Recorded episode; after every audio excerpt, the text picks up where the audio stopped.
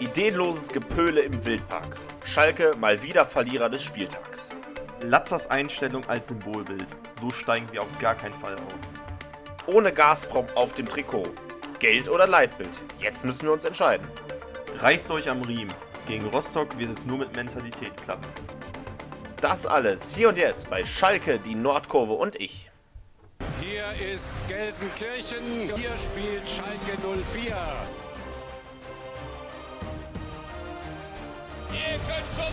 Mannschaft sein!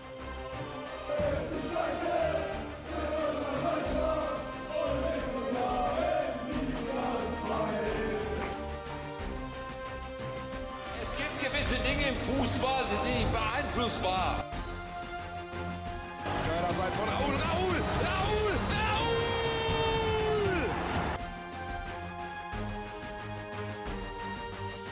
Einfach nur noch irre!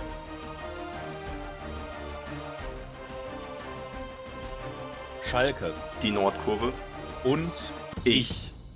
Und damit herzlich willkommen zurück zur inzwischen 45. Ausgabe des Podcasts Schalke, die Nordkurve und ich.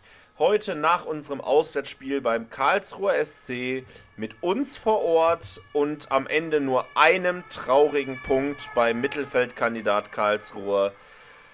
Was ne Scheiße. Ja, also, ähm, Tag auch von mir, Glück auch von mir. Also 15 Stunden Fahrt gestern, 4.30 Uhr aufgestanden, 5.30 Uhr in Zug genommen, 12 Uhr in Karlsruhe, sich da abgerackert, um zum Stadion zu ackern. Um 13.30 Uhr stehen wir dann äh, erst äh, da äh, auf der Tribüne, sehen dann Sonnenspiel und äh, juckeln wieder 8 Stunden oder was nach Hause. Das war Und dann mich- gibt's im Gästeblock nur alkoholfreies Bier. Und- Was ist denn mit ey, euch los, Karlsruhe? ja. Habt ihr Lack gesoffen? Das- nur weil euer das- komisches Stadion halb kaputt ist, müsst ihr kein, kein Bier? Gibt es nur außer Glas, außer Glasflasche umgefüllt alkoholfreies Bier für 4,50 Euro? Was ist das denn?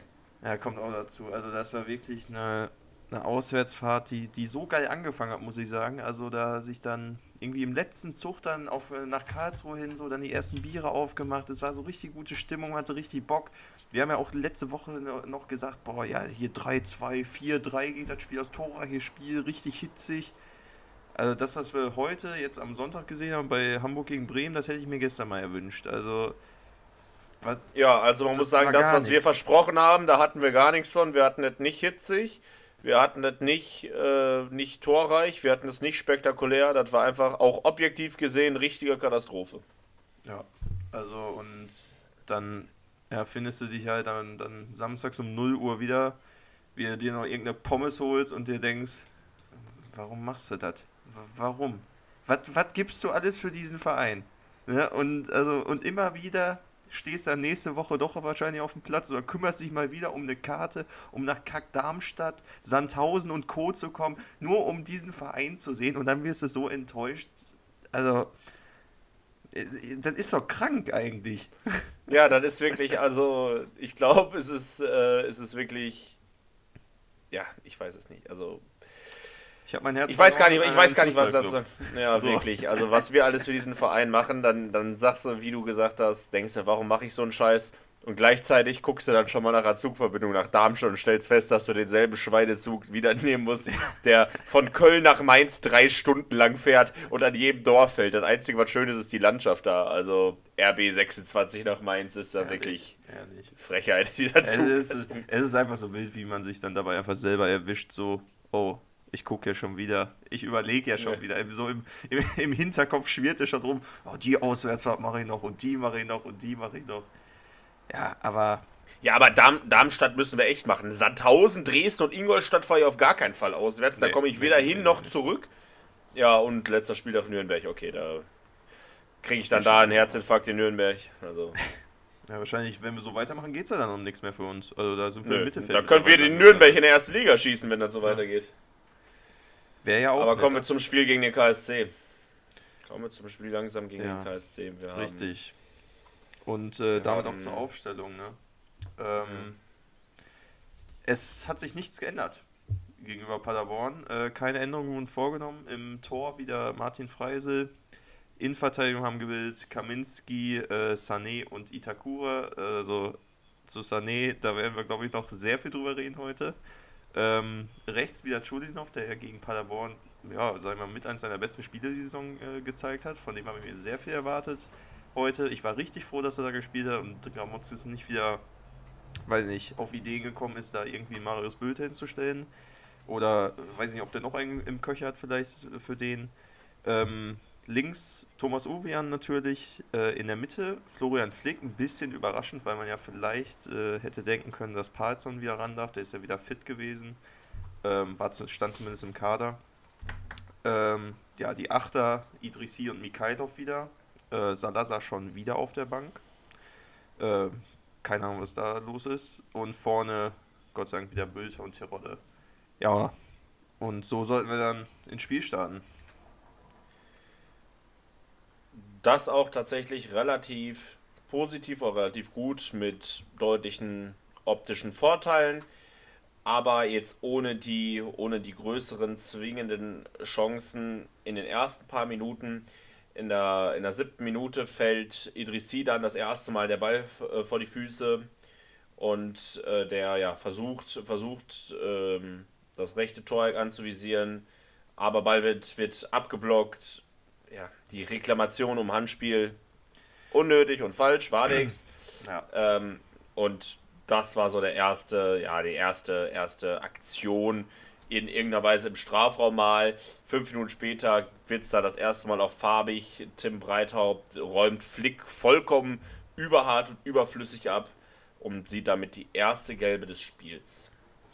Ja, richtig. Und der folgende Freistoß, ne, natürlich von Uwe angetreten, auch äh, ja, eine geile Position eigentlich wieder für, unser, für unseren äh, Holländer da, weil diese Flanken da aus dem Halbfeld, die der da mit äh, Schwung in, in, in, den 16er bringt, ähm, die wären ja immer eigentlich saugefährlich da bei uns. Ja, und diesmal auch äh, Gerspik, äh, Torwart von, von äh, Karlsruhe, keine Ahnung, was er da gemacht hat, verschätzt sich komplett, kommt aus, seiner, also kommt aus seinem Tor raus. Irgendwie kommt Sané aber an den Ball und ähm, köpft den Ball ja, ja bogenlampenmäßig irgendwie an die Latte. Äh, das war so der erste richtige Aufreger des Spiels und man muss auch sagen, in den ersten Minuten, es war nicht, nicht allzu schlecht. Also es ist, ist langsam angefahren, das Spiel, aber jetzt, da dachte man dann so, yo, jetzt sind wir am Drücker. Auch ein Flick, der vorher den Freistoß rausgeholt hat, war richtig Motor da im Spiel. Hat, die, hat sich die Bälle geholt. Ich war wirklich wieder sehr überrascht und überzeugt von ihm in den ersten Minuten. Ähm, hat da wirklich das Heft in die Hand genommen, die Bälle verteilt hinten und ähm, ja, war zu dem Zeitpunkt noch alles in Ordnung.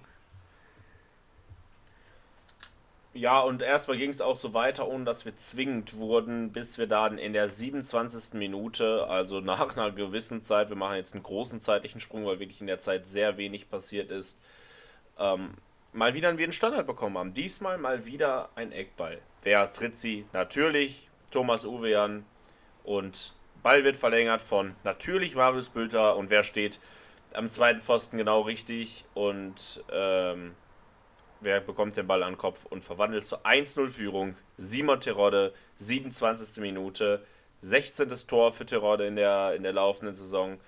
Und sah zumindest zu dem Zeitpunkt so aus, als ob wir doch uns, uns durchsetzen können und langsam äh, uns die Führung dann auch verdienen. Ja, ähm, wie gesagt, da dachte man wirklich, jetzt geht's äh, nur noch in die eine Richtung. Wir waren ja auch vorher, wie gesagt, eigentlich mehr das spielbestimmendere Team. Ich weiß nicht, dann ist es komplett innerhalb von einer Minute zum Bruch in unserem Spiel äh, gekommen. Der KSC hatte Hochkaräter am, am, am laufenden Band. Äh, Hofmann, der ähm, in, den, in den Fünfer hineingibt, äh, wo Tida an den Ball kommt und den Ball an den äh, ja, Pfosten, Pfosten knallt. Da hatten wir erstmal Saugenglück. Dann danach Freistoß für, für, äh, für den KSC, Flanke in den Strafraum. Ähm, wir, wir vergessen da gefühlt zwei Spieler im, im, im, im ja, sagen wir im Rückraum. Äh, gefährlicher Abschluss da. Äh, aber Freise kann den dann, also war sehr zentral geschlossen, Freise konnte den dann noch gut halten. Ähm, ja, und dann, das war jetzt, das waren nur zwei Minuten erzählt, dann wieder zwei Minuten später, 34. Minute, sollte es dann pa passieren.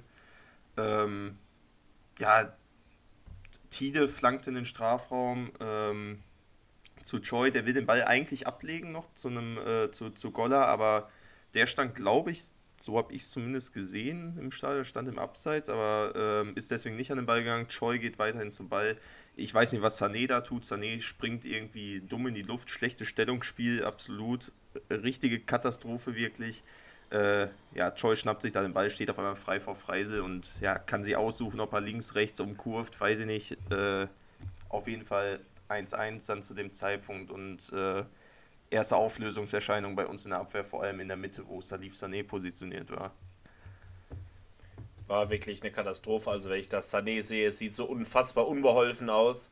Und ja, es ist einfach Slapstick, was der da hinten in der Defensive gemacht hat. Und trägt da ganz, ganz viel äh, bei. Leider muss man auch sagen, Mikhailov ähm, ist auch da drin, dass er vorher da den Ball verliert in der Situation. Auch wirklich nicht gut. Und man muss, man muss sagen, leider verdient der Ausgleich, weil wir zwar das bessere Team waren, aber viel zu, viel zu selten zwingend. Also bis auf den Eckball hatten wir bis zum Zeitpunkt kaum Chancen. Dementsprechend ein verdienter Ausgleich in einem auch bis dahin wirklich nicht guten Spiel. Vor der Pause hatten wir dann nochmal eine Chance. 40. Minute, Idrissi nimmt sich aus 20 Metern mal ein Herz, zieht ab. Ball rauscht knapp über die Latte. Äh, einfach mal ein Distanzschussversuch, finde ich immer gut, auch wenn Idrissi an, bis auf diese Aktion wirklich sehr blass war in der ersten Halbzeit, meiner Meinung nach. Ja, sehe seh ich ähnlich generell. Unsere beiden Achter, auch Mikhailov, der zwar, äh, sag ich mal, mentalitätsmäßig, äh, kämpferisch, äh, technisch eigentlich wieder gut unterwegs war, aber dem ist auch nicht viel gelungen. Beide Teams haben sich da in der ersten Halbzeit da wirklich, äh, sag ich mal, vor allem was das Spielerische anging, echt nicht von ihrer besten Seite gezeigt. Ähm, so viele Passungenauigkeiten, auch, auch, auch vom KSC, also das war einfach wirklich teilweise richtig schlecht, dass Bälle über fünf Meter nie angekommen sind, Bälle ins Ausgeflogen sind, Freise knallt den Ball, wird komplett unnötig bei den kurzen Abstößen, die wir aktuell spielen, unter Druck gesetzt nochmal von einem Sané, knallt den Ball auf der Tribüne oder was heißt Tribüne, eher auf die Baustelle und äh, also es war wirklich teilweise über, über lange Strecken der ersten Halbzeit war schlimm. Und wer dann dachte, dass irgendwie ja, in der, in der zweiten Hälfte alles besser wird und wir wieder eine zweite Hälfte sehen wie gegen Paderborn, dass mal irgendwie vielleicht die richtigen Worte äh, gefunden werden, der sollte sich äh, gehörig täuschen. Das stimmt leider. Davor, vor der Halbzeit, hatten, hatten noch die beiden Trainer, äh, Dimi und Christian Eichner, Ex-Spieler vom KSC, massiv Glück, dass sie nicht Geld bekommen haben. Da hat Schiedsrichter Hedrich nochmal Gnade vor Recht fallen lassen. Hat, ist zweimal rausgegangen, musste beide ermahnen, weil die sich da ein bisschen angegiftet haben. Äh, sind aber beide zum Glück noch mit der Gel äh, ohne gelbe Karte davon gekommen. Für Dimi auch wichtig. Ich glaube, der hat sogar hat drei oder sogar schon vier gelbe und äh, ja, es läuft auch langsam Richtung Sperre tatsächlich, was nochmal zusätzlich richtig unnötig wäre. Da haben wir Glück gehabt. Zur zweiten Halbzeit dann Doppelwechsel. Idrissi, wie gesagt, Blass und Mikhailov, gerade auch angesprochen, auch nicht überzeugend, sind in der Kabine geblieben. Dafür unser Kapitän, der dann auch die Kapitänsbindung übernommen hat, direkt. Danny Latzer und Dominik Drexler, der sich mal wieder eine gesamte Halbzeit zeigen durfte. Ob das so die richtigen Wechsel waren, ähm, ja, nee, ich hätte jetzt gesagt, zweifle ich an. Tue ich aber nicht, weil ich sage einfach, es war falsch. Weil ich finde, das ja, nicht. Also da gibt es keine, keinen Zweifel und kein Vertun nach dieser Leistung. Ja. Erst erstmal erstmal das und ich finde auch einfach, dass es schon allein, schon in dieser in diesem Moment, als wir da standen, konnte ich es eigentlich nicht glauben, dass Drexler und äh, Latzer zusammen eingewechselt werden, weil beide nicht die Dynamik ins Spiel äh, bringen können, einfach aufgrund ihrer körperlichen Fähigkeiten auch. Also ein Latzer, der wird von jedem Spieler in der zweiten Liga noch überlaufen. Ähm, und Drexler ist auch nicht der schnellste, auch nicht der agilste. Wieso bringt man da keinen Salazar für genau so ein Spiel? Also das Spiel war scheiße, was das angeht. Es, es, es konnte nur eigentlich durch, wenn es hätte entschieden werden können, durch einen Standard oder irgendwie eine, eine Einzelaktion von einem Spieler durch irgendeinen so ja, goldenen Moment, sage ich mal, eine, äh, durch so eine Goldstunde von irgendeinem. Und wer ist, dafür ist doch eigentlich Salazar perfekt qualifiziert. Und wieso wird der dadurch, hat man ihm auch, sage ich mal, schon, da, dadurch war, war mir zumindest schon klar, ich glaube, der kommt gar nicht mehr rein, weil es sind ja beide Achter jetzt einge, ausgewechselt und zwei Achter und nicht Salazar eingewechselt worden. Also wo hätte man den noch aufstellen sollen oder wen hätte man noch auswechseln können? Ähm, das, war, das war schon in dem Moment, dachte ich so, oh, oh, oh. Ja, also ich fand, ich hätte, habe mit Salazar festgerechnet. Mir war klar, dass wir zu Hause wechseln, aber ich habe fest mit Salazar gerechnet und war ja, enttäuscht, entsetzt und fassungslos, als er dann nicht kam. Fand ich ganz, ganz, ganz mäßig und äh, ja, also Salazar gehört meiner Meinung nach in die Startelf und ich hoffe, dass wir das auch nächste Woche bitte, bitte wieder tun. Und wenn du ihn einwechselst, dann auch zeitig. Aber also ihn 90 Minuten Bank zu lassen, finde ich, ist sowas von grob fahrlässig und falsch. Ich weiß nicht, was er dem getan haben soll.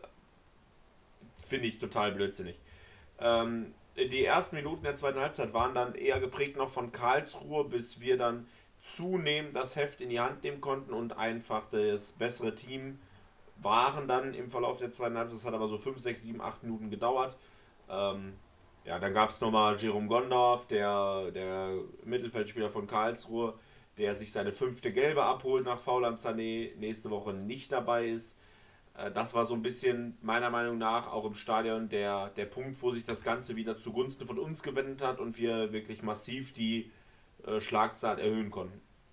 Ja, das auf jeden Fall, aber es blieb halt trotzdem dabei, dass trotzdem wir teilweise dann vorne viel zu schnell die Bälle verloren haben, da uns irgendwie nicht gut durchkombinieren konnten. Laut Gramozis in der PK lag es ja am Rasen anscheinend, äh, dass er irgendwie, dass es eine Karlsruher äh, Taktik war, dass der Rasen irgendwie nicht gut gewässert wurde. ähm, nee, aber Kombinationsspiel war bei uns halt gar nicht da, wirklich. Wenn wir mal kamen, dann war es äh, über, über die Außen, dass wir sich irgendwie in Uwean oder in Schulenhof probiert haben, durchzupumpen mal und einen Ball in die Mitte legen, aber dann auch keine zwingenden Abschlüsse. Dann kam entweder die Hereingabe nicht an oder ein äh, Schuss wird geblockt. Flick äh, knallt da in, in der Folge noch äh, Anfang des 60. Ball einfach weil in, in Karlsruher Himmel. Ähm, es war alles wirklich echt nicht zwingend und ähm, auch einfach nicht gut. Also es war planlos, ideenlos. Ich weiß nicht, wie, wie man das anders formulieren soll. Man hat nicht gesehen, wo wir jetzt unseren Schwerpunkt vielleicht draufsetzen. Gehen wir über die Flanken, gehen wir durch die Mitte. Es war einfach ein planloses Gepöle. Keiner wusste, was zu tun ist, wie man gegen Karlsruhe spielt. Äh, die ja auch gut standen und gut verteidigt haben, das will ich ja gar nicht sagen, aber sorry, die sind Tabellenmittelfeld, die sind Neunter gewesen vor dem Spieltag ähm, da, und wir wollen aufsteigen. Also, das hat irgendwie der Matchplan zu dem Spiel. Gepasst. Ja, wirklich. Kann man, kann man nicht anders sagen. Also, es hat dann auch äh, einstellungsmäßig gar nicht gepasst, fand ich. Sowohl ein Dominik Drexler als auch ein, gerade ein Danny Latzer als Kapitän, wirklich sind da null vor, vorangegangen. Von denen hat man nie die Dynamik gesehen, die sind immer nur getrabt. Ich habe da ganz, ganz selten mal wirklich den absoluten Willen gesehen, dass man sich da in jeden Ball reingeworfen hat. Und das war, fand ich, eine komplette Katastrophe. Und so kam das nächste Highlight in Anführungsstrichen auch erst in der 68. Minute, wo schon drei Viertel vom Spiel um sind. Bülter geht raus, unser Stürmer, und dafür kommt Rechtsverteidiger Henning Matriciani. Chulinov geht vorne in die Spitze und Matriciani auf rechts. Habe ich im Moment des Auswechsels nicht verstanden, aber ich fand Matriciani hat seine Aufgabe dann ganz gut gemacht. Aber einen Bülter rauszunehmen, auch wenn der nicht überzeugend war, halte ich für einen, für einen, für einen schweren Fehler mal wieder. Ja, also sehe seh ich absolut genauso. Da den Bülter rauszunehmen, wo man, wo ich jetzt persönlich nicht gesehen habe, dass er irgendwie körperlich schon am Ende war. Ähm, also scheint es von Dimi ja so gewesen zu sein, dass es irgendwie taktischer Natur war und man echt da den Schulin auch noch vorne hinstellen äh, äh, wollte. Aber ich meine, Schurlinov, der hat auch nicht mehr, ist auch nicht mehr die Wege gegangen. Der hat auch nicht mehr äh, die, die äh, Achter um Latzer und Drexler überlaufen. Ähm, der hatte auch keine Lust mehr. Ja, wahrscheinlich schon. Also mentalitätstechnisch war es echt so, dass irgendwann ähm, kriegst du den Ball irgendwie nach einer Ecke oder so oder nach einem Freischuss, wo, wo der KSC komplett aufgerückt ist und du spielst einfach nicht schnell nach vorne. Da äh, nimmt sich keiner, nimmt keiner mal das Heft, sondern keiner schnappt sich mal den Ball und geht da mal ein paar Meter. Und wenn das passiert, dann pennen die neun anderen Feldspieler pennen auch alle. Und das, das kann es ja dann echt nicht sein. Und äh, ja, du hast es gerade angesprochen, 68 Minuten treffen wir auf einmal den, den Außenpfosten. Matrijani flankt den Ball rein und ähm, ja, Drexler kann aus Spitzenwinkel äh, ja, den Karlsruher Verteidiger anköpfen, Ball knallt an Außenpfosten. Ja, durch so eine glückliche Aktion hätten wir vielleicht das Spiel in unsere Richtung da lenken können, aber es war halt dann bis auf diese Aktion auch nicht zwingend genug über die, über die ganze zweite Hälfte verteilt. Es war einfach nur wirklich schwach und schlecht. Ja, und wenn es dann mal irgendwie offensiv mal einen Ansatz von Idee gab, dann war es halt einfach zu schlecht ausgeführt, da passte der Abschluss nicht. Bestes Beispiel, 72. Minute, Flanke Uwe an, Kopfball Schulinov und der steht komplett frei, 5 Meter vom Tor. Anstatt den Ball zumindest aufs Tor zu bringen, produziert er da komplett einen ungefährlichen Aufsetzer, äh, köpft den Ball direkt vor sich auf den Boden, von da springt der Ball übers Tor. So einen Ball musst du einfach als Stürmer auf, auch wenn Schulinov sicherlich nicht der geborene Kopfballspieler ist, so einen Ball musst du aufs Tor kriegen und da musst du auch äh, dann richtig gefährlich werden. Eigentlich muss der Ball sogar drin sein. Ja, war halt aber nicht. Ja, und ich bin auch der festen Überzeugung, dass Bülter den wahrscheinlich gemacht hätte. Also so wie Chulinov zum Kopfball gegangen ist, hat der, so wie man es nämlich nicht machen sollte, die Augen zu beim Kopfball und äh, hält den Kopf nicht richtig hin. Also so wie man das eigentlich in der D-Jugend noch gemacht hat, äh, wenn, du, wenn du zum Kopfball gegangen bist. Also das war echt gar nichts. Ähm, ja, 80. Minute, springen in die 80. Minute, da holt sich dann Matrijani gelb ab. Fand ich generell ein bisschen überzogen da die, die, die äh, Karte gegen ihn. Für, gegen ihn wurde viel abgepfiffen teilweise, weil er halt echt motiviert da rangegangen ist. Aber ich glaube, die KSC-Spieler haben es aber schlau gemacht, haben sie ja gut fallen lassen. Ähm, kein Vorwurf jetzt da irgendwie an Schiedsrichter Edrich da jetzt gelb zu ziehen, war vielleicht seines Ermessens in Ordnung. Ähm, aber der Matrijani, der hat da richtig Dampf nochmal gemacht auf der rechten Seite. Und dem hast du noch als einzigen Spieler, muss ich sagen, in der zweiten Hälfte angemerkt, der hat Bock, hier noch irgendwas zu bewirken. Leider als einzigen, sonst kam da auch in der, in der zukünftigen Zeit viel, viel zu wenig. Der nächste Abschluss gehört dem KSC, dann schon 86. Minute kurz vor Ende. Wanizek, wir erinnern uns, der hat das traumhafte 2-1 gegen uns gemacht im Hinspiel. Leider haben wir nichts gelernt, lassen den wieder aus, außerhalb des Strafraums zum Abschluss kommen. Äh, ja, knapp vorbei, aber trotzdem, was wir da teilweise die Karlsruher für Chancen zugelassen haben, obwohl die wirklich offensiv auch harmlos waren, wirklich nicht zu fassen und das Spiel hätte man dann am Ende, am Ende sogar noch, sogar noch verlieren können. Das kann man nicht, kann man nicht anders sagen. Ähm, ja. bis, zur, bis zur 90. Minute keine zwingende Chance mehr von uns. Furchtbar. Ja, auf jeden Fall. Also da war vor allem, wie man dem Wanizek da, wo man ja wusste, der hat im Hinspiel die kranke Bude da gemacht, äh, wie viel Platz man dem gegeben hat. Also der hat da dreimal wirklich aus der Distanz wieder aufs Tor geknallt. Ähm, und immer sehr gefährlich gewesen. Äh, unverständlich, dass man den da so, so frei zum Schuss kommen lässt, aber generell die Verteidigung dahin, die ist vor allem gegen Ende komplett auseinandergeflogen. Äh, was Sané da teilweise wie ein Zirkusclown ist, der da hinten rumgetanzt und äh, hat ja Slapstick-Bälle am laufenden Band produziert. Ähm, in jeder Aktion dachte ich auch, der reißt sich wieder alle Kreuzbänder im Knie. Ähm, also wie der zum Ball da teilweise geht, so pomadig, behäbig. Ich weiß gar nicht, wie man das, wie man, wie man das äh, beschreiben soll. Es Ungelenk. Einfach, ja, es, es sah einfach wirklich so Körperklaus-mäßig aus, so ein bisschen, als hätte er nie Fußball gespielt. Und also ich will dem gar nicht ja, den Willen da absprechen. Das war einfach so, der hat so einen schlechten Tag äh, erwischt äh, da am Samstag. Ähm, und hat uns da echt das ein oder andere Mal in akute Richtig Gefahr gebracht. gebracht. Kann man nicht anders sagen. Also Sané war da der absolute Unsicherheitsfaktor hinten drin. Hat immer mir fast einen Herzinfarkt da beschert auf der Tribüne. Was da, dass da vollkommen unnötig war. Teilweise hat der für Bälle da gespielt. Auch Itakura nicht immer sicher gewesen, aber Sané, da ist halt wirklich aufgefallen, wie oft der da Bälle verloren hat. Katastrophe wirklich. Aber einen sollten wir noch bekommen. Die 91. Minute. Äh, ja, Flanke von der linken Seite. Uwean bringt den Ball rein und Piringer fällt der Ball vor die Füße. Der muss aus fünf Metern den Ball eigentlich nur noch reinschieben. Ja, und Gersbeck, der Torwart vom KSC, bekommt den Fuß dran. Einerseits überragend gehalten, andererseits als Stürmer musst du aus vier Metern alleine vom Torwart stehen, einfach treffen. Keine Ausreden, Diskussion, oh, wie toll der den gehalten hat. Irgendwann trockener Platz, ist mir vollkommen egal. Der muss drin sein. Geht nicht anders. Ja, 100 Pro. Also es war ja an sich äh, dieselbe Situation wie beim 1-1, wo wir das 1-1 kassiert haben. Du stehst halt frei vom Tor und kannst dir die Ecke aussuchen. Ähm, ja, der muss drin sein. Ich habe mich so ein bisschen in der Situation, als ich, als ich gesehen habe, da die ganze äh, Karlsruhe Abwehr verschätzt sich, Pieringer kommt da an den Ball. Ich hatte richtig Hannover-Vibes. Also wir waren in Hannover auch auswärts, wo wir in der ja, 95. wo Kaminski da der Ball vor die Füße fällt. Äh, und das 1-0 schießt. Ich hatte richtige äh, Hannover-Vibes und dachte so, boah, der Tag könnte noch richtig gut werden. Nein, er Gersbeck hält. Ähm, ja, danach hatte, hatte der KSC nochmal eine Chance. Freise kann den Ball noch äh, zur Ecke abwehren. Ähm, ja, die wurde dann aber ungefährlich und dann war es. Das war's dann auch, ne? Dann war es en endlich vorbei. Wir haben gerade im Vorfeld, als wir hier aufgenommen haben, haben wir gesagt, hat der Basti zu mir gesagt, also ich fand das Spiel, das ging gestern auch so richtig lange. Man dachte, man wäre in der 80. Minute, aber dann guckst du auf die Tafel, da war auch so ein komischer Pappaufsteller gefühlt, da diese Anzeigetafel da in, in Ja, das war die. Anzeigetafel direkt neben dem Spielfeld. Ganz Ja. wild, weil halt das Stadion nur halb fertig ist. Ganz komisch. Und da war gerade mal die 60. Minute. Und das ist ja äh, also immer kein gutes Zeichen eigentlich, wenn man äh, sich denkt, ach, wann ist das jetzt hier mal vorbei?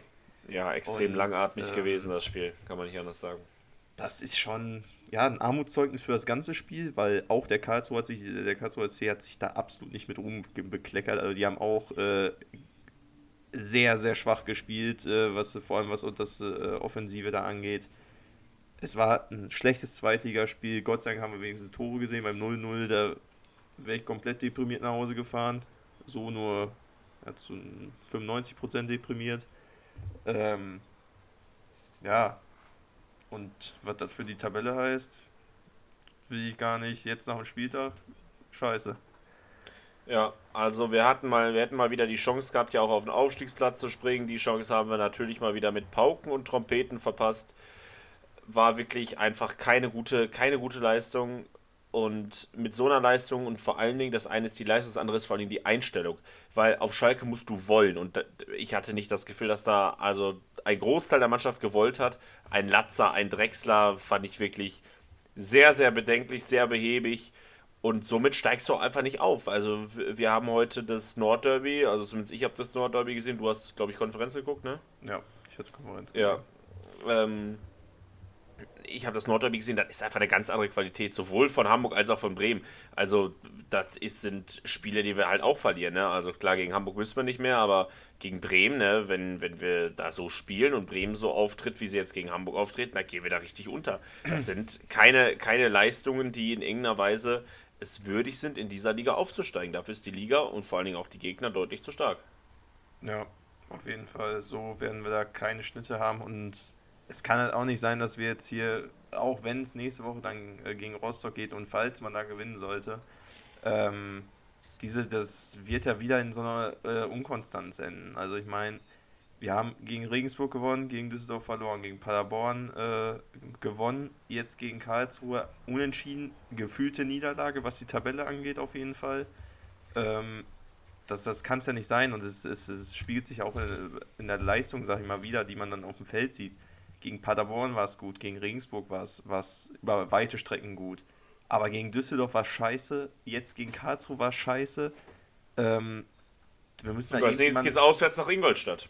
ja, und äh, das sind jetzt eigentlich, also wir spielen jetzt die nächsten zwei Wochen, geht es nur gegen, gegen Abstiegskandidaten.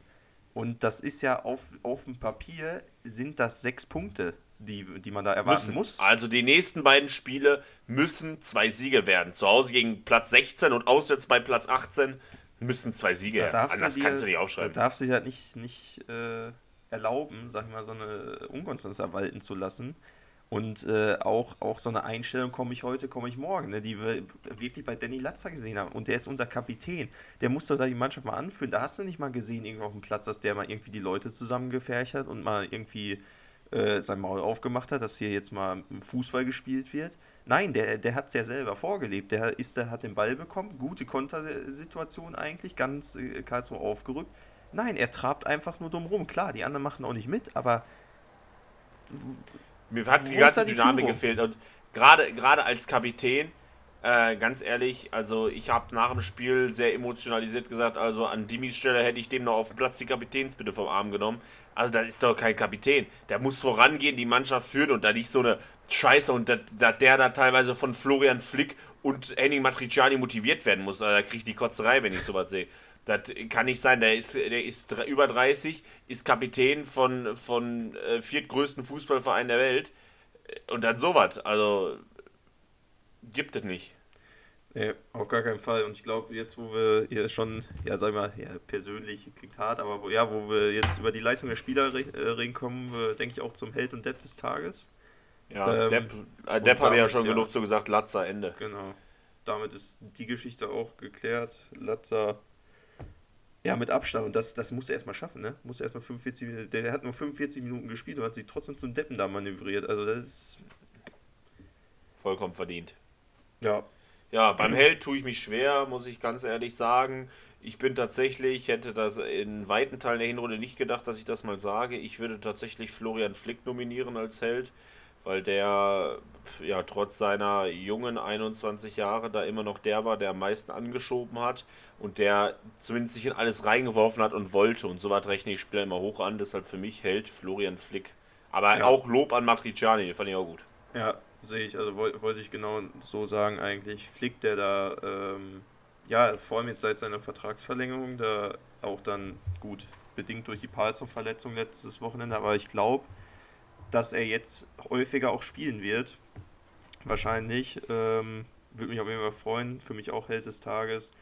Matriciani, keine Ahnung, vielleicht kann man ihn auf rechts mal von Anfang an ausprobieren ich sage ja eigentlich keine Experimente, auch wenn es jetzt die, wenn es jetzt gegen äh, Abschiedskandidaten geht, aber eigentlich gute Möglichkeit, vielleicht da mal einen äh, Matrijani von Anfang an eine Chance zu geben, weil Chulinov hat mal wieder nicht funktioniert. Klar, der hat letzte Woche gut funktioniert, aber äh, weil äh, da kannst du ja Du musst halt, du musst halt konstant liefern. Ja. Und wenn du konstant nicht lieferst, dann hast du da auch nichts zu suchen. Dann ist nicht immer, oh ja, und noch ein Spiel und noch ein Spiel, noch ein Spiel. Gibt es ja nicht. Vor allen Dingen, äh, Flick, glaube ich auch, dass der häufiger spielt. Wir haben jetzt ja noch einen Mann weniger im Mittelfeld. Unser koreanischer Messi, äh, ja, reiht sich in unser Lazarett mit ein, hat sich eine Mittelfußfraktur zugezogen, wurde wohl schon operiert. Ähm, und ja, fällt jetzt erstmal für die nächsten Wochen, wenn nicht Monate aus. Ganz ehrlich, mit der Mittelfußfraktur glaube ich nicht, dass der diese Saison noch ein Spiel für Schalke macht. Kann ich mir ehrlich gesagt nicht vorstellen. Und ja, ich weiß ehrlich gesagt natürlich nicht, wie die Klausel ist beim Leihgeschäft. Aber ich könnte mir auch vorstellen, dass das ein sehr, sehr kurzes Intermezzo für uns war. Dong Yong Lee, unser koreanischer Messi. Äh, ich bezweifle, dass er nochmal ein Spiel für Schalke macht, sage ich dir ehrlich. Ja, das wäre auf jeden Fall bitter, weil ich muss sagen, die Spielzeit, die er bekommen hatte, ähm, ich weiß gar nicht, gegen Düsseldorf hat er zum ersten Mal gespielt, ne? Die, da fand ich ihn nicht schlecht, ehrlich gesagt. Er hat da zumindest mal ein bisschen Schwung reingebracht. Schade, dass man da jetzt nichts mehr zu sehen bekommt, vor allem weil er ja auch ausgeliehen ist. Und wir, wir haben eine Kaufoption, aber ich weiß nicht, ob man die dann ziehen will, möchte. Keine Ahnung. Ähm, ja, müssen wir gucken. Ne? Wir müssen mit dem, mit dem halt jetzt äh, spielen, was wir, was wir, was wir, was wir zur Verfügung haben, was, was nicht verletzt ist und ähm, das kann aber meiner Meinung nach auch keine Ausrede sein, äh, irgendwie auf, Inkon äh, auf Inkonstanz oder was weiß ich. Denn der Kader gibt es halt einfach her, dass man äh, in der Spitzengruppe mitspielen muss. Also Qualität. Ja, natürlich. Du musst, du musst die Saison aufsteigen. Das äh, ist überhaupt, kein, überhaupt keine Ausrede und darf es auch niemals sein. Mit dem Kader musst du raufgehen. Und ganz ehrlich, aber die, wenn die Einstellung so mangelhaft ist, wirklich, und scheinbar auch die, die Einstellung, wie Dimi die Spieler vom Spiel einstellt, äh, sehe ich uns da nicht aufsteigen. Dann sehe ich da Hamburg, Bremen, äh, auch Darmstadt deutlich eher muss oder auch ein Pauli. Muss ich ganz ehrlich sagen. Also fand ich, finde ich alles, alles wirklich sehr, sehr bedenklich, was da aktuell bei uns passiert. Kann ich nicht anders sagen. Ja, äh, was auch bedenklich ist, äh, ihr habt es bestimmt alle mitbekommen, äh, wir müssen, ich finde, wir sollten darüber halt im Podcast reden, ähm, ist das, was gerade in der Ukraine passiert. Und äh, ja, dadurch, dass wir Gazprom, Staatskonzern von Russland, auf dem Trikot haben, betrifft es ja auch in gewisser Weise uns. Und ähm, ja, also wie, geht, wie gehen wir damit um? Was, was ist da der Modus? Also, also einmal zur Einordnung für die, die es vielleicht noch nicht mitbekommen haben. Wir haben 2007 einen Vertrag mit Gazprom ähm, ja, ausgemacht, die uns jährlich zweistellige Millionensummen überweisen. Ja, und haben das sehr, sehr lange akzeptiert. Allerdings ist in den letzten Wochen und explizit am letzten Donnerstag die Situation in der Ukraine eskaliert. Der Staat Russland ist äh, ja, in aggressiver Weise eingedrungen und hat da völkerrechtswidrig widrig gehandelt und daraufhin hat Schalke reagiert und hat alle Artikel mit Gazprom drauf, soweit es geht, verbannt. Also es steht noch teilweise auf dem Vereinsgelände, aber sowohl auf unseren Trikots war es nicht mehr zu sehen. Die Trikots mit Gazprom sind nicht mehr zu, ähm, ja, nicht mehr zu erwerben, online und auch nicht in den Shops. Äh, Gazprom stand nicht auf unserem Bus drauf. Wir sind mit einem anderen Busunternehmen gefahren. Ähm, wir, ja, wir, ähm, Viele haben das Fans jetzt erstmal, wir haben das erstmal auf lange Sicht nicht mehr auf unserem Trikot stehen und auch viele Fans, und da waren wir auch drunter, haben sich am Abend vorm Auswärtsspiel hingesetzt und ihre Trikots äh, an entsprechenden Stellen überklebt oder ich habe auch welche gesehen, die das Gazprom-Logo ausgeschnitten haben, dann mit einem dicken Loch im Trikot äh, zum Auswärtsspiel gefahren sind. Aber wir hatten uns auch abgeklebt. Äh, daraufhin sind wir übrigens auch äh, von der Presse vor dem Spiel noch interviewt worden. Ähm, vielleicht gibt es bald äh, eine namentliche Nennung von mir in der Zeit. Ich bin gespannt. Ähm, also auf jeden Fall, ja, da hat man gemerkt, dass man im Zentrum der medialen Aufmerksamkeit in Bezug auf diesen Konflikt steht.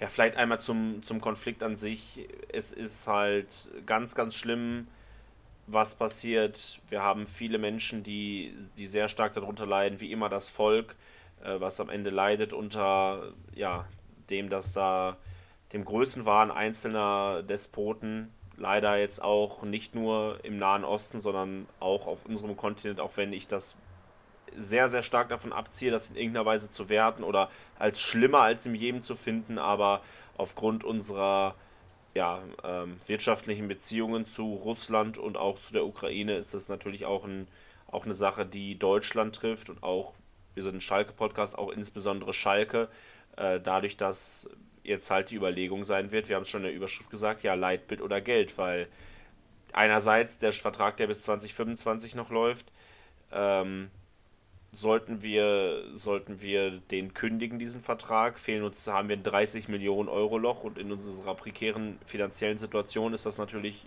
schwierig, das aufzufangen. Äh, aber andererseits haben wir auch ein gewisses Leitbild. Richtig. Und dieses Leitbild, ähm, ja, sagt halt eigentlich äh, uns die, ja, sag mal, die Lösung ist in unserem Leitbild eigentlich schon äh, ja, äh, niedergeschrieben, wie wir da jetzt drauf zu reagieren haben. Ansonsten würden wir uns, denke ich, nicht an dieses Leitbild halten, denn es wird in Punkt 8 gesagt, von uns Schalkern geht keine Diskriminierung oder Gewalt aus. Dadurch, dass wir Gazprom mitten auf äh, unserem Trikot haben, eine Tribüne ähm, in der Felddienstarena, Gazprom-Tribüne heißt, und äh, wir ja wirklich äh, Spieltag für Spieltag in der Arena mit Nord für Nord Stream 2 werben, äh, sind wir darin mit verwickelt und die halten auch die ja, Anteile natürlich nicht an uns, aber die unterstützen uns äh, ähm, ja mit Mengen an Geld wirklich. Da sind wir, sagen wir, sitzen wir mit denen in einem Boot und äh, da ist die Lösung eigentlich, weil auch wenn Dinge wirtschaftlicher Natur sind und so, haben wir eine gesellschaftliche Verantwortung als Verein und äh, müssen da, ja, meiner Meinung nach oder unserer Meinung nach ist der Vertrag einfach nicht mehr, nicht mehr haltbar. Also dem, da muss er kündigen und ähm, Ja. es ist scheiße, auf diese Million zu verzichten. Dadurch werden sportliche Ziele vor allem in den nächsten Jahren gefährdet. Dem muss man sich bewusst sein. Es wird wahrscheinlich Alternativen geben. Es müssen Sponsoren, andere Sponsoren gefunden werden, die sich bestimmt auch finden lassen bei unserer Reichweite äh, des Vereins. Aber die werden auf gar keinen Fall das Geld zahlen, was Gazprom zahlt.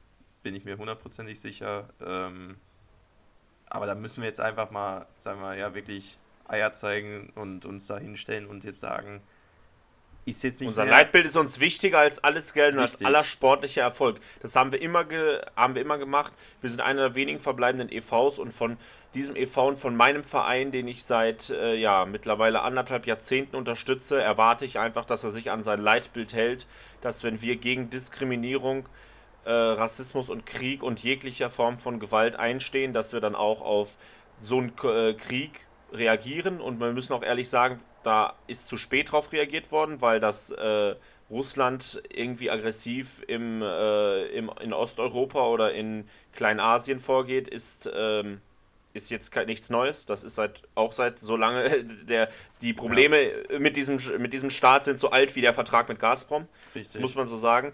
Und äh, ja, jetzt ist aber eine, eine rote Linie überschritten, indem wir einen Krieg haben, äh, der nun mal von Russland ausgelöst wird und der ganz, ganz viele Millionen Menschen in Leid stürzt und äh, bei dem ja, Stand Sonntagnachmittag auch schon etliche hundert Menschen gestorben sind. Wir hoffen, dass, äh, dass die angekündigten Friedensverhandlungen irgendwas bringen, aber trotzdem ist ein Vertrag mit dem Staatskonzern von einem Staat, der so agiert, äh, nicht haltbar und muss gekündigt werden für unser Leitbild. Sonst äh, betreiben wir, und das muss man so hart sagen, Verrat an eigenen Idealen. Richtig. Und ähm, das will man nicht. Und äh, es kommt ja auch jetzt schon Unterstützung, sag ich mal, von verschiedenen ja, Sportfunktionären äh, in Deutschland zum Beispiel. Also muss man, will ich eigentlich einfach erwähnen, dass ein Hans-Joachim Watzke, äh, ja, von unseren Freunden aus Lüdenscheid, da äh, sich zu Wort gemeldet hat und sag ich mal, das, was wir jetzt am Spieltag gemacht haben, schon da die, das Logo vom, vom Trikot runtergenommen hat, da äh, ja, uns großen Respekt zollt und auch Unterstützung sogar schon ankündigt, dass man da irgendwie noch mit anderen Vereinen oder mit anderen Leuten da irgendwie Lösung findet, dass man das finanziell abfangen kann, ähm, weil es halt wirklich, glaube ich, sogar, ich kenne jetzt nicht genau die Zahlen, aber ich meine, der Vertrag, der wird noch vier Jahre gehen oder drei Jahre wir würden mehr um die 30 Millionen von denen noch kriegen. Ähm, das, das ist halt, das geht bei unserem Schuldenberg halt aktuell an die Existenz dann wahrscheinlich. Und äh, trotzdem, auch wenn es an die Existenz geht, aber das, was da passiert ist, du sagst es gerade, verstößt ja, Zensur. Genau, verstößt, verstößt dagegen gegen unser Leitbild und dann, das hat man dann auch so zu ahnden. Und da, es gibt nur diese eine Lösung. Und da, damit rechne ich aber auch, weil diese sportliche Führung, die wir gerade haben, oder generell die neue äh, Riege da oben, denke ich, wird das, wird das äh, kappen, diese Verbindung mit Gazprom. Das hoffe ich sehr, sehr stark. Ich hoffe auch nicht, sollten wir, äh, und darauf hoffen wir einfach nur, äh, sich dieser Konflikt beruhigen in absehbarer Zeit, sollten wir wieder vor, vorübergehend Frieden oder Waffenruhe haben ähm, in, der, in der Ukraine, selbst dann ist ja trotzdem, macht es das Ganze ja nicht ungeschehen, trotzdem muss dann da entsprechend darauf reagiert werden. Also vollkommen unabhängig von der weiteren äh, Entwicklung der Situation des Krieges ähm, ist das nicht mehr tragbar und äh, da müssen wir raus und zwar besser gestern als heute. So klar muss man, so klar muss man das dann äh, wirklich formulieren. Ja, kommen darf wir. man nicht hoffen, dass wieder Gras drüber wächst, auf jeden Fall. Auf gar keinen Fall. Das nicht. wäre ganz, das wäre ganz, ganz, ganz fatal, weil auch das ist nur eine Frage der Zeit, bis so ein, so ein Konflikt auch wieder schnell mal wieder hochkochen kann. Wir sehen es im Nahen Osten, wie viele Waffenrohren sind da nicht eingehalten worden, wie viel ist da immer wieder überschritten worden und wie oft flammen da wieder Konflikte auf. Ja, geht nicht, geht nicht anders, kein Gras drüber wachsen lassen, sondern raus aus dem Vertrag mit Gazprom. Auch wenn es schwierig ist, kommen wir zurück zum Sportlichen. Ja, wir haben äh, natürlich nicht alleine gespielt an diesem Wochenende. Acht andere Spiele gab es, äh, die ja, uns mal wieder großteilig zum Verlierer des Spieltags gemacht haben. Vor allen Spielen äh, gab es auf unserem Spiel deutliche Zeichen für Zusammenhalt mit der Ukraine, für, äh, ja, für den Stopp dieses Krieges. Äh, das war bei allen Spielen deutschlandweit der Fall, dass da drauf geachtet wurde. Bereits am Freitag angefangen ähm, und rübergehend bis zum Sonntag und was da alles so passiert ist in den Spielen, das erzählen wir euch jetzt in unserer allseits beliebten Kategorie, was sonst noch auf den Plätzen passiert ist. Angefangen erstmal weil wieder bei unserer zweiten Mannschaft. Ja, besonderes Spiel, Derby, Rot-Weiß Essen. Ähm, die können ja nicht so ganz mit uns und äh, entsprechend gab es auch vor dem Spiel deutlich Randale. Die Polizei Gelsenkirchen musste einschreiten und da Massenschlägereien verhindern. Alles keine Bilder, die wir beim Fußball sehen möchten, äh, gerade in, in der Regionalliga einfach. Ähm, auch leider wieder ein Spiel, was nicht von Erfolg gekrönt war für unsere zweite nach Führung durch Weschenfelder Cienza, immer noch der beste Name aller Zeiten. Ähm, kann Schalke leider die Führung nicht über die Zeit retten, verliert am Samstag dann 1 zu 2 gegen Rot-Weiß Essen. Rot-Weiß Essen, äh, absoluter Aufstiegskandidat. Die wollen in die dritte Liga nach über zehn Jahren wieder. Und ja, wir im Mittelfeld weiterhin, äh, ja, für die Saison keine großen Ziele mehr, aber am Ende ein gutes Spiel von, von der zweiten, auch wenn es am Ende mit 2 zu 1 verloren geht. Ja, und dann kommen wir zur zweiten Liga, zum Freitagabend. Äh, da hat Hannover äh, die Störche aus Kiel empfangen und äh, ja, sie auch wieder 2-0 nach Hause geschickt. Äh, erste Halbzeit ohne große Highlights. Äh, in der zweiten Halbzeit drehen die Hannoveraner auf und äh, gewinnen dann verdient durch Tor von Kerk und Hult mit 2 zu 0 richtig ein Spiel, in dem es für beide Mannschaften um relativ wenig geht. Trifft auch auf das nächste Spiel zu, vor allen Dingen dank dieses Spiels Paderborn noch mit leichten Aufstiegshoffnungen vielleicht vor dem Spieltag gegen Abstiegskandidat Erzgebirge Aue, die zum Siegen verdammt waren. Ähm, attraktives Spiel. Paderborn geht 1-0 in Führung, geht auch mit 1-0 in die Hause, Pause. Äh, aber in der zweiten Halbzeit dann innerhalb von sieben Minuten bekommt Aue zwei Elfmeter und trifft nochmal aus dem Spiel raus und dreht das Spiel zwischen der 63. und 70. Minute auf 1-3. Das war aber noch nicht der Schlussakkord. Paderborn kommt in der 89. Minute und in der 92. tatsächlich noch zum Ausgleich. Endstand 3 zu 3. Ein Unentschieden, was aber am Ende beiden nicht hilft. Ähm, Aue inzwischen als Tabellen 17. Äh, neun Punkte entfernt vom Relegationsplatz alleine nur. Also Aue wird genauso wie Ingolstadt mit großer Wahrscheinlichkeit runtergehen. Paderborn jetzt als Achter, als Achtplatzierter ähm, inzwischen elf Punkte von einem Relegationsplatz entfernt. Das wird für oben auch nichts mehr werden. Paderborn wird sich im Mittelfeld, vielleicht im oberen Mittelfeld festsetzen können, aber für die beiden Mannschaften geht es auch um gar nichts. Ja, äh, für wen es mal jetzt wieder um was geht, äh, ist Nürnberg. Die haben sich, äh, die haben mal wieder unseren Gegner angetestet für die nächste Woche, ähm, Rostock. Und ja, äh, melden sich zurück jetzt im Aufstiegsrennen, gewinnen das Spiel 2 zu 0. Äh, Köpke und Duman sind die äh, Torschützen. Ja, ein Spiel, äh, was Nürnberg eigentlich die ganze Zeit gut kontrolliert hat. Rostock am Ende aber noch mit äh, vielen Chancen, doch Nürnberg konnte ja leidenschaftlich verteidigen und äh, klopft jetzt oben wieder an. Jetzt auf Platz 6 hinter uns, zwei Punkte hinter uns, 39 Punkte. Das sind fünf Punkte auf den äh, Relegationsplatz nur noch. Da wird noch was gehen bei zehn verbleibenden Spielen. Und ja, Rostock durch die äh, Ergebnisse der anderen Spiele jetzt auf einem Relegationsplatz wieder. Die haben sich ja Anfang der Saison eigentlich relativ gut gehalten im Mittelfeld, rutschen jetzt aber immer mehr in den Keller rein und äh, ja, prügeln sich mit Düsseldorf, Dresden und Sandhausen jetzt um den äh, Relegationsplatz. Und da können wir ja nächste Woche eingreifen und da erwarte ich dann auch wirklich eine konzentrierte Leistung und Mentalität. Äh, da kommen wir später nochmal zu. Äh, wer auch auf dem Relegationsplatz steht, allerdings deutlich weiter oben, 13 Plätze weiter oben auf Platz 3, ist der FC St. Pauli. Hat auswärts gespielt bei Ingolstadt. Da spielen wir als nächstes auswärts, wenn ihr euch recht erinnert. Ähm, beim ja so gut wie abgestiegenen FCI. Äh, Endstand 1 zu 3 Ingolstadt in der ersten Halbzeit noch mit guten Ansätzen und ja, leidenschaftlich verteidigen, kam zwischenzeitlich zum Ausgleich. Aber Burgstaller brachte Pauli dann kurz vor der Pause in die richtige Spur. In der zweiten Halbzeit erzielt Pauli noch das 3-1, verwaltet das Spiel dann. Und ja, ist ein Platz, ein Punkt hinter Platz 1. Und ja, man muss sagen, obwohl es ein Siebenkampf da oben weiterhin ist, gibt es jetzt so eine kleine Dreiergruppe, die sich absetzen kann mit Bremen, Darmstadt und Pauli. 45, 44, 44 bevor die größere Lücke kommt zum HSV und uns mit 41. Also ganz wichtiger Erfolg für Pauli, die sich wieder so ein bisschen mehr gefangen haben. Ja, und diese Dreiergruppe wäre nicht zustande gekommen, äh, hätte das, ja, ich würde sagen, unentschieden Spiel eigentlich nach dem Spielverlauf. Äh, das Topspiel am Abend, Dresden gegen Darmstadt, ja, wäre wär unentschieden ausgegangen. Aber Darmstadt dachte sich in der 93. Minute, nee, machen wir nicht. Wir nehmen hier drei Punkte mit. Wir gewinnen mal Big Point Spiele. Ähm, so wie wir Schalke das vielleicht auch mal tun sollten. Ja, und schießen dann in der 90. plus 3 durch Honsack das 1 zu 0. Gewinnen das Spiel, ballern sich auf Platz 2 Platz hoch, 44 Punkte, ein Punkt hinter Bremen, Punkt gleich mit St. Pauli, du hast es gerade gesagt.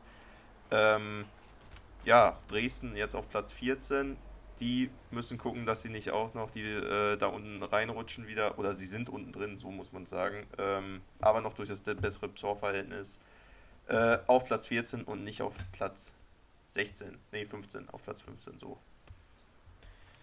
Kommen wir zum besten Spiel des Spieltags. Trotz des 3-3s und dem torreichsten Spiel, was es in Paderborn gab, für mich das beste Spiel des Spieltags schon vorher das Nordderby. Hamburg gegen Bremen. Gar nicht so lange das ist es her, da trafen die beiden aufeinander. Äh, ja, ich habe es in Köln äh, mir schön in der Kneipe anguckt, in der Werder Bremen Fankneipe tatsächlich. Gibt es auch in Köln, wusste ich auch nicht bis heute. Ähm, aber ja, ganz viele verrückte Menschen in der Kneipe gewesen. Äh, es, ist, es ist Karneval nach wie vor. Und ja, dementsprechend super Stimmung gewesen. Hat man, konnte man sich selbst als neutraler Fan super angucken. Richtig geiles Spiel. Es ging in beide Richtungen. Bremen bekommt zwei Handelfmeter, einen strittigen und einen, eindeutigen. Duxch und Füllkrug, beide ballern momentan die Liga kaputt. Äh, Füllkrug spricht ja immer von hässlichen, hässlichen Du, die hässlichen Vögel. Ähm, ja, ein enges Ding. Hamburg kommt direkt nach der Pause zum 1-1-Ausgleich, nachdem Duck per Elfmeter in der 10 Minuten die Führung erzielt hat. Direkt danach gibt es den zweiten Elver für Bremen 2 zu 1. Duxch per traumhaften Fernschuss aus 20 Metern zum 3-1. Glatzel macht die letzten 10 Minuten nochmal richtig spannend mit 3-2. Hamburg kommt am Ende aber äh, nicht mehr zum Ausgleich, beziehungsweise nur noch zum Ausgleichstreffer, der wegen Abseits zu Recht nicht zählte muss das abreißen lassen und rutscht tatsächlich auf Platz 4 wieder mal zurück. Den Platz kennen die Hamburger ja bestens aus den letzten Jahren. Bremen schwingt sich auf zum Tabellenführer. Klasse Leistung von Bremen, muss man auch sagen, auch wenn es äh, sicherlich die Handelfmeter-Szenen, das Spiel mit entschieden, muss man sagen, Bremen, das klar bessere Team, vollkommen verdient gewonnen. Und ja, in der Form habe ich, hab ich gegen die Bremer richtig, richtig Angst mit unserer Abwehr da hinten drin. Ja, 100 Pro. Also da Füllkrug und schon das gerade angesprochen, das Sturmdo der, der Rückrunde jetzt, äh, die zerschießen da alles und äh, da müssen wir uns echt in Acht nehmen. Also mit der Abwehr, mit Salif Sané hinten drin, glaube ich, da wird das mal mindestens ein knackiges 4-0. Also, das sage ich ja dir aber. Aber naja, kommen wir zum äh, Parallelspiel. Regensburg gegen Düsseldorf. Äh, Düsseldorf auch unten drin. Ein Punkt jetzt äh, vom, vom, vom Relegationsplatz unentschieden gespielt in Regensburg, hatten aber die besseren Chancen. Regen, äh, Düsseldorf ja aktuell ja in einer guten Form seit, seit, seit dem äh, Sieg gegen Schalke, natürlich. Was sonst? Gegen uns will man, startet ja man ja gerne Serien oder Trendwendungen. Ähm, ja, haben ein gutes Spiel gemacht, dicke Chancen, vor allem in der ersten Hälfte ge gemacht, hätten da gut und gerne mal die ein oder andere Bude machen können. Können sich im Endeffekt nicht dafür belohnen. Zweite Hälfte ein bisschen ruhiger. Regensburg hat das äh, gut verteidigt hinten, aber ja, nach vorne ideenlos sein Urgroßvater. Ähm, da kam gar nichts. Im Endeffekt ja, kann Regensburg glücklich sein, dass sie da einen Punkt mitnehmen, aber für die geht es eigentlich tendenziell auch nicht mehr um irgendwas überhaupt. Die chillen auf Platz 10 und spielen um die goldene Ananas. Richtig, also sozusagen sind wir vom besten gerade zum schlechtesten Spiel des Spielers bekommen, weil das Spiel war wirklich sehr, sehr highlightarm. Kommen wir zum letzten Spiel für heute. Heidenheim, die jetzt auf Platz 7 dieser 7er Gruppe um den Aufstieg sind, kommen nicht über ein 1 zu 1 gegen Sandhausen raus, obwohl sie deutlich besser in Halbzeit 1 waren. Sandhausen kommt in der 32. sehr glücklich zum Ausgleich. In der zweiten Halbzeit hat Sandhausen auch weiterhin gefährliche Chancen, obwohl Heidenheim das klar bessere Team eigentlich ist. Am Ende ein leistungsgerechtes 1 zu 1 das hätte, wenn dann auch Heidenheim gewinnen können aufgrund der Überlegenheit. Sandhausen hatte aber auch Chancen, beide hätten das Ding machen können. 1-1, bisschen auch für Heidenheim mit uns oben, der Verlierer des Spieltags, jetzt auf Platz 7. Werfen wir kurz einen Blick zumindest auf die ersten sieben oben in der Tabelle. Wie angesprochen, führt Bremen die Liga an mit 45, dahinter Darmstadt auf 2 mit 44, Pauli auf 3 mit 44. Der HSV dann mit einem guten Abstand 41 Punkte auf Platz 4, schon drei Punkte dahinter, genauso wie wir. Wir haben das um zwei Tore äh, schlechtere Torverhältnis leider. Ähm, deshalb nur Platz 5 mit 41 und dann Nürnberg 6. mit 39 und Heidenheim 7. mit 39. Das sind die sieben Teams, die da oben kämpfen um noch alle Chancen haben. Und man sieht es, ja, wir haben starke Konkurrenz, die auch wirklich gut spielen. Denken wir an Pauli, denken wir an Bremen. Auch Hamburg hat gut gespielt gegen Bremen, kann man nicht anders sagen. Auf jeden Fall. Da ähm, müssen wir aufpassen, dass wir da nicht den Anschluss verlieren. Die nächsten Wochen werden richtig wichtig und vor allen Dingen auch schon in der nächsten Woche. Da geht es nämlich zu Hause gegen Rostock. Ja, und Rostock ähm, ist jetzt auf dem Relegationsplatz. Äh, die müssen gucken, dass sie da wieder wegkommen. Ich erwarte, dass sie da motiviert auftreten bei uns in Gelsenkirchen. Äh, auch körperlich hart auftreten. Wir haben es in der Überschrift gesagt. Da wird es um die Mentalität gehen, die jetzt gegen Karlsruhe offensichtlich gefehlt hat. Und ähm, ja, ich, da bin ich wirklich gespannt, äh, wie wir das äh, Spiel angehen werden. Ich erwarte eigentlich mal, dass wir wieder ein solides Spiel machen, ein souveränes Spiel, man einen souveränen Sieg nach Hause holen und nicht da irgendwie uns was zusammenbolzen. Und äh, dann, selbst wenn wir gewinnen 1-0, wäre ich trotzdem unzufrieden. Äh, da muss jetzt, finde ich mal, und das werde ich jetzt auch tippen, ich sage, wir gewinnen 3-0 und äh, ja, starten eine Serie. Yeah, Optimismus. Okay, ähm, ich glaube das nicht. Ähm, ich befürchte einfach, dass gerade das Mentalding immer, ein, dass das ein Problem wird. Also Rostock wirft sich halt in fast alles rein. Äh, ja, und deshalb glaube ich tatsächlich leider noch nicht mal an einen Sieg. Ich glaube, es wird ein ähnliches Spiel wie gegen Karlsruhe und wir gehen am Ende mit 1 zu 1 und einem enttäuschten Punkt nach Hause der ja, wenn überhaupt, den Rostockern ein bisschen weiterhilft. Aber ich muss, erwarten, muss sagen, ich glaube ehrlich gesagt nicht an drei Punkte. Ich würde es mir wünschen, ich werde es natürlich auch wieder bei Kicktipp tippen, aber wenn man mich ehrlich fragt, jetzt gerade, wenn ich da die Einstellung gesehen habe, entweder passiert da ganz, ganz viel und ähm, Salazar spielt bitte.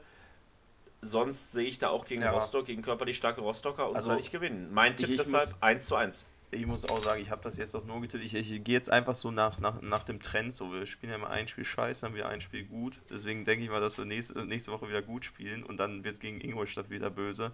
Aber nüchtern und objektiv betrachtet, ja, mit der Leistung gewinnst du auch nicht gegen, gegen Rostock. Aber wie gesagt, der Trend sagt, wir spielen natürlich wieder gut. Ähm, ja, ich, ich würde sogar schon ein bisschen vorausschauen. Danach geht es wieder gegen Abstiegskandidaten. Da müssen jetzt sechs Punkte her, oder? Sechs Punkte sind absolut Pflicht aus den nächsten beiden Spielen. Anders werden wir nicht aufsteigen. Also ich sage, wenn wir jetzt nicht die nächsten beiden Spiele sechs Punkte holen, dann äh, steigen wir nicht auf. Und dann ist es auch nicht so, dass wir am letzten Spiel eine Chance haben, dann ist das Ding am 30. Ja. Spieltag gegessen. Also ja, es genau wird jetzt das Zeit. Ist, das ist halt irgendwie das Ding, was wir halt jetzt, jetzt halt brauchen. Du brauchst jetzt diese Spiele gegen diese untere Mannschaften, gegen die wir jetzt noch spielen, da muss jetzt die Punkte holen, weil das ist ja der, sag ich mal, der große Trumpf eigentlich, den wir gegenüber den anderen Mannschaften haben. Wir spielen noch von die, aus der siebener Gruppe spielen wir noch gegen sechs Mannschaften. Also im direkten Duell können wir da noch richtig Punkte machen, aber das hilft alles nichts, wenn wir Spiele wie gegen Rostock, Karlsruhe äh, und Ingolstadt oder was da verlieren oder unentschieden Oder gegen spielen. Düsseldorf. Oder gegen Düsseldorf, richtig. Also ja, das hilft ja keinem also was. Das, Gewinnst das du diese Spiele, wären wir Erster. Also. Ja, und das, das, das muss man so klar sagen. Wir, wir, wir, müssen, wir müssen da die, diese nächsten Spiele gewinnen. Da, vor, vor, allen Dingen, vor allen Dingen gut auftreten. Das ist das Wichtige. Also und sich wirklich mal Selbstvertrauen sammeln und da dann kommt nämlich auch der Support noch mal stärker. Wir haben jetzt immer stär, äh, stärker steigende äh, Zuschauerzahlen. In Karlsruhe waren sie jetzt 15.000. Äh, ich weiß ehrlich gesagt gar nicht, ob wie die Regelung gegen Rostock ist. Ich glaube, wenn ich mich nicht vertue, immer noch 15.000 in der Arena. in Schalke. Hamburg waren heute 25.000. In Hamburg waren 25.000, aber weiß ich nicht, ich glaube in NRW geht das noch nicht. Aber gegen ähm, zum nächsten Heimspiel dann werden es wahrscheinlich wieder mehr Leute sein gegen Hannover. In Ingolstadt wahrscheinlich noch weniger, weil das Stadion so klein ist die Situation ist ja nach wie vor dynamisch und ich erwarte da tatsächlich mit dem steigenden Support der Fans, früher oder später wird die Szene auch da sein, vielleicht schon gegen Hannover, ansonsten danach das Spiel gegen Heidenheim werden wir dann zu Hause wieder spielen, wenn wir da mehr oder weniger volle Hütte haben. Erwarte ich noch mit dem kranken Support, der jetzt über zwei Jahre eigentlich nie so extrem da war, wie es beim ausverkauften Haus ist, erwarte ich, dass wir zu Hause eine eine Bank werden. Auch die Auswärtsfahrten, da wissen wir ja, wir haben die treuesten Fahrer der Liga statistisch gesehen und äh, da erwarte ich einfach, dass wir das auch zu Heimspielen machen können und dass wir wirklich eine Macht werden und da ja, am Ende äh, vielleicht ein Aufstieg für uns winkt. In Anbetracht vor allem der Gazprom-Geldgeschichte wäre Ja, das sehr, sehr wichtig. 100 Pro. Für, für unser finanzielles Etat ist es noch ernster jetzt durch die Entwicklung. Wir müssen rauf und das funktioniert nur gemeinsam und das funktioniert nur, wenn du wichtige Spiele wie gegen Darmstadt, äh, Bremen, Pauli etc. gewinnst und vor allen Dingen auch, wenn du die kleinen Spiele gewinnst. Und da müssen wir das in den nächsten beiden Wochen tun. Ich erwarte einen Sieg. Ja, und das, das wäre das wär halt einfach traurig, wenn, wenn man, äh, ja, sag ich mal, am Ende der Saison, sag ich mal, zurückblickt und sieht, dass man wegen diesen kleinen Spielen äh, das Heft aus der Hand gibt. Selbst wenn er dann jetzt am Ende noch äh, gegen Pauli, Bremen oder Heidenheim womöglich einen Sieg holt, ähm, wäre es einfach nur zu bitter, würdest du den Aufstieg äh, gegen Teams wie Dresden, Rostock und, und Ingolstadt, äh, ja, sagen wir mal, verspielen. Das, äh, ja, aber ich sag mal so, es auch nicht sein. wundern bei unserem Club, ne? Ja, egal, egal was jetzt so passiert, gehen wir überall mit dem Verein hin und wir fahren natürlich auch auswärts wieder nach Darmstadt und äh, schlagen uns da Nächte um die Ohren. Was man nicht alles für einen Verein tut, aber dann kann der Verein aber was zurückgeben, beso besonders die Mannschaft. Äh, und mal nächste Woche gegen Rostock gewinnen. Dann kommt auch wieder hoffentlich ein optimistischer Pop Podcast, wenn nicht vielleicht bis dahin die Situation noch weiter eskaliert ist in, ähm, in Osteuropa. Wir wünschen euch eine gute Woche, eine gesunde Woche. Ähm, ja, genießt die letzten Tage von Karneval, falls ihr sie feiert. Ähm, und dann würde ich sagen, hören wir uns in der nächsten Woche nach unserem Heimspiel gegen Hansa Rostock. Hoffentlich auch ohne Randale. Gegen Rostock immer schwierig, aber hoffentlich ohne Randale. Wir wünschen euch eine tolle Zeit. Glück auf und ciao, ciao. Tschö, Glück auf.